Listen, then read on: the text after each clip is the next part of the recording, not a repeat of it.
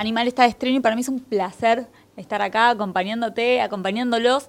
¿Cómo se está viviendo el lanzamiento de este nuevo disco?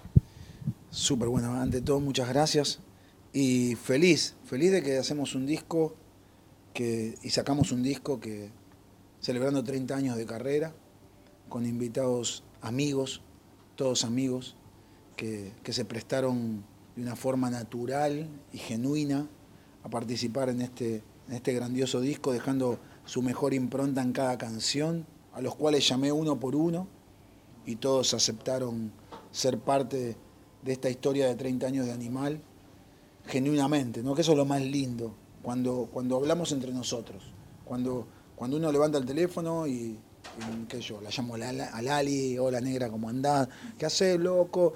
Eh, grabamos acá juntos, sí, contá conmigo, buenísimo, y los involucro en esta locura hermosa que, que bueno, lleva de nombre Íntimo Extremo, que es el nuevo disco de Animal. Una locura que cómo arranca, cómo arranca el, proceso para este disco. Meteme un poco en el back porque recién mencionabas a algunos de los artistas que te acompañan y pensaba cómo empezaron a crearlo, a armarlo. Yo tengo una locura sana que a mí en la cabeza me suena, me suenan las canciones, ¿viste? Es como siempre me pasó. Yo empiezo a componer un disco dentro de un estudio de grabación y es como que me lo imagino la canción. En este caso no tuve que componer, tuve que reversionar canciones que yo ya había compuesto en otro momento de la vida, ¿no? que dicho sea de paso son irreemplazables, las canciones originales son únicas e irreemplazables. Esto es una reversión con otro color y otra locura. Y cuando, cuando empezamos a utilizar más máquinas, teclados, eh, programaciones sobre las canciones, me empecé a imaginar colores de voces, me empecé a imaginar artistas amigos y dije, wow, qué bueno sería que en esta canción que es de Revolución, tener la voz de Lali, ¿viste? Que somos amigos, eso es lo más lindo. Entonces, nada, la llamé a Lali y le dije, quiero que cantes en Revolución. Me dijo, ¿qué? Ni hablar, es un sueño para mí cantar con Animal. Listo, vamos a hacerlo nos guiamos un poco entre los dos y lo hicimos. Lo mismo pasó con, con Juanes, lo mismo pasó con, con, Draco, lo mismo pasó con Lula, lo mismo pasó con, con dos amigos traperos alucinantes que son eh, Catriel y Neopistea, haciendo juntos, nunca habían grabado juntos ellos ninguna canción y grabaron con Animal eh, esta canción que es Mi Barrio, donde también metí a Alejandro Taranto, que es nuestro ex manager tocando el bajo. Entonces, me parece como, como que es algo súper lindo de poder, de poder hacerlo, de poder hacerlo realidad. Eh, más en, una banda como Animal que, que siempre fue una banda que, no estuvo atada a ningún prejuicio. Fuimos una banda de metal, eh, pero muy abierta a, todo tipo de, aceptación y de, y de fusiones musicales.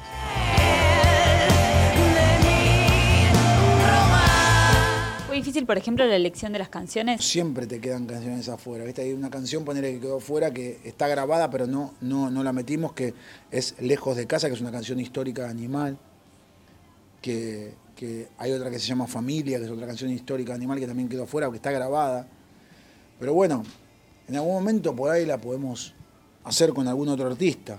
Pero, pero sí es difícil, pero bueno, había que, había que decir 15 y eran 15, ¿no? Porque si no era como triple vinilo. ¿Y por qué las que quedaron? ¿Por qué, ¿Por qué esas canciones? Porque me parecieron que eran las más como no sé, no sé si importantes, porque la palabra importante para mí son todas las canciones importantes en un disco, pero son como las más simbólicas de cada disco. Todas tienen un porqué que es, nos marcaron un momento. Y, estaba bueno poder, poder reversionar esas canciones. ¿Fue difícil ese proceso de reversión? Porque una cosa debe ser, imagino, tener eh, en blanco todo y arrancar una canción. Ahora, ¿cómo es reversionar un, hit? Difícil, porque primero porque no le querés fallar al primer, a la primera versión. Viste, yo, como te dije al principio, en ningún momento me imaginé reemplazar nada. No, no, no.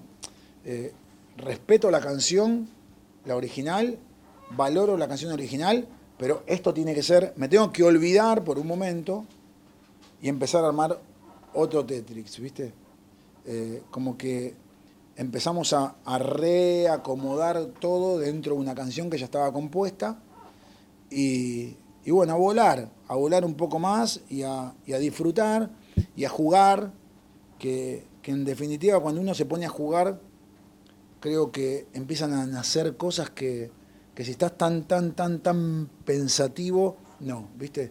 Cuando estás muy pensativo, por ahí tenés prejuicios, miedo, y justamente este disco se trata de todo lo contrario. Hicimos un laburo muy lindo, muy divertido, muy divertido, días de, mucha risa, días de agarrarnos la cabeza y decir, no, ¿por qué lado vamos? Por favor, que se me, se me caiga otra idea nueva. Y nada, y caía esa idea, ¿viste? Salía así.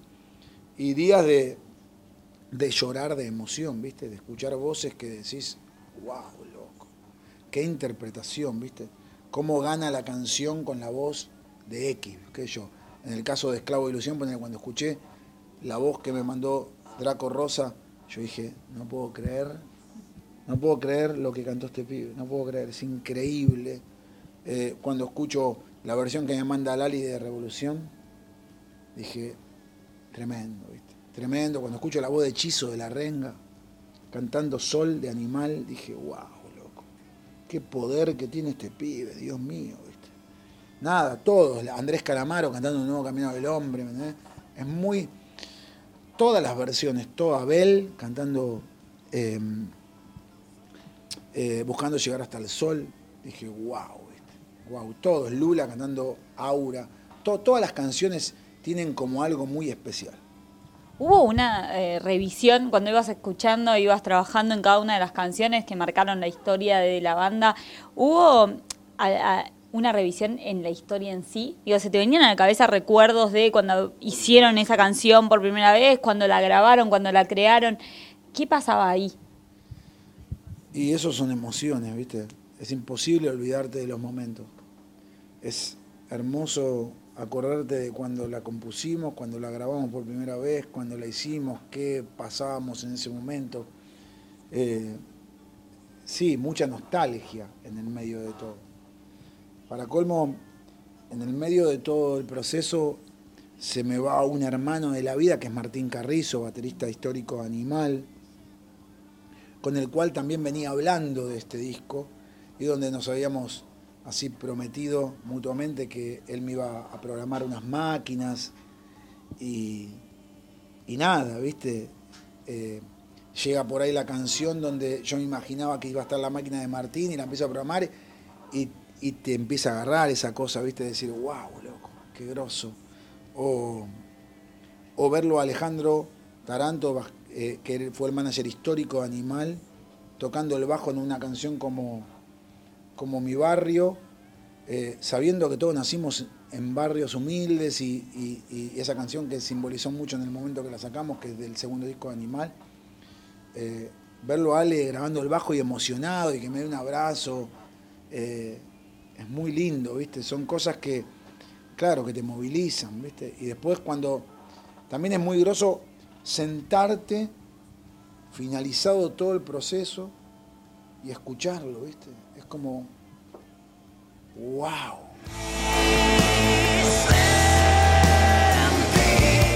Andrés, ¿se pueden resumir estos 30 años de historia de alguna manera? ¿Cómo lo harías vos, más allá de, de, que quizás eh, este disco es un resumen musical de todo esto? ¿Cómo me resumirías vos estos 30 años de historia de, de la banda? Y Animal eh, siempre, siempre fue esto que es hoy en día, ¿viste? Siempre fue íntimo y siempre fue extremo en todo lo que hizo en la vida, en toda su carrera. Eh, nunca, nunca le tuvimos miedo al desafío, nunca le tuvimos miedo al fracaso, nunca le tuvimos eh, sobrevalorización al éxito. Eh, siempre fuimos muy terrenales con lo que nos sucedió. Y yo creo que, que eso hizo que tengamos una carrera real y verdadera. ¿Qué es lo más lindo que te dejó este que te deja este proyecto todos los días? La felicidad de haber hecho lo que quise. Creo que tengo mil cosas para decir, pero la felicidad de haber hecho lo que quise y poder haber eh, hecho realidad un sueño. El sueño de, chico de, dibujar en un papel una banda tocando arriba de un escenario y creyéndome que algún día iba a ser yo. Después que eso se logre, el poder haber, haber comprado la primera casa a mis viejos con la música, que no teníamos casa, poner que alquilamos toda la vida el poder haber comprado una casa para mí, para vivir yo solo, el poder eh, dejarle un mensaje a muchos chicos durante muchos años. A Animal lo vienen a ver chicos de, de 12 años, 8 años, 5 años, a personas como yo que tienen 55 o 60 años. Yo tengo 55 años. Imagínate que vienen diferentes generaciones, viene el padre, el hijo y el, nieto, ¿viste? Es muy loco eso. Eso es muy loco. Uno no toma conciencia. No toma conciencia de, lo que marca, ¿viste? El cruzarme con chicos en la calle y que te digan, yo me conocí en un show de animal, mirá, esta es mi mujer y este es mi hijo. Mirá, este es el que yo te decía, ¿ves? Este es el que yo te decía. Eso es una locura, ¿viste? Es una locura. Eh, es, es una locura. El salir, el salir de un barrio pobre sin desmerecer a los barrios pobres porque te enseñan mucho en la vida y, poder haber logrado un sueño como, como lo puede tener hoy en día cualquiera de los que nos está viendo y a veces piensa que es imposible y nada es imposible, nada es imposible. Nada es imposible cuando uno tiene en su cabeza el amor por lo que hace bien al frente, tiene su fe intacta eh, y tiene algo que, para mí es, es primordial en la vida, que es respeto y conducta por lo que haga. Y hablando de sueños, para cerrar me gustaría un sueño, algo que te gustaría que pase con este trabajo puntualmente, con íntimo y extremo. Con este trabajo me encantaría que, que se terminen de romper todos los prejuicios sobre la música y que disfrutemos del arte por lo que el arte es. Me parece que de eso se trata justamente este disco íntimo y extremo. So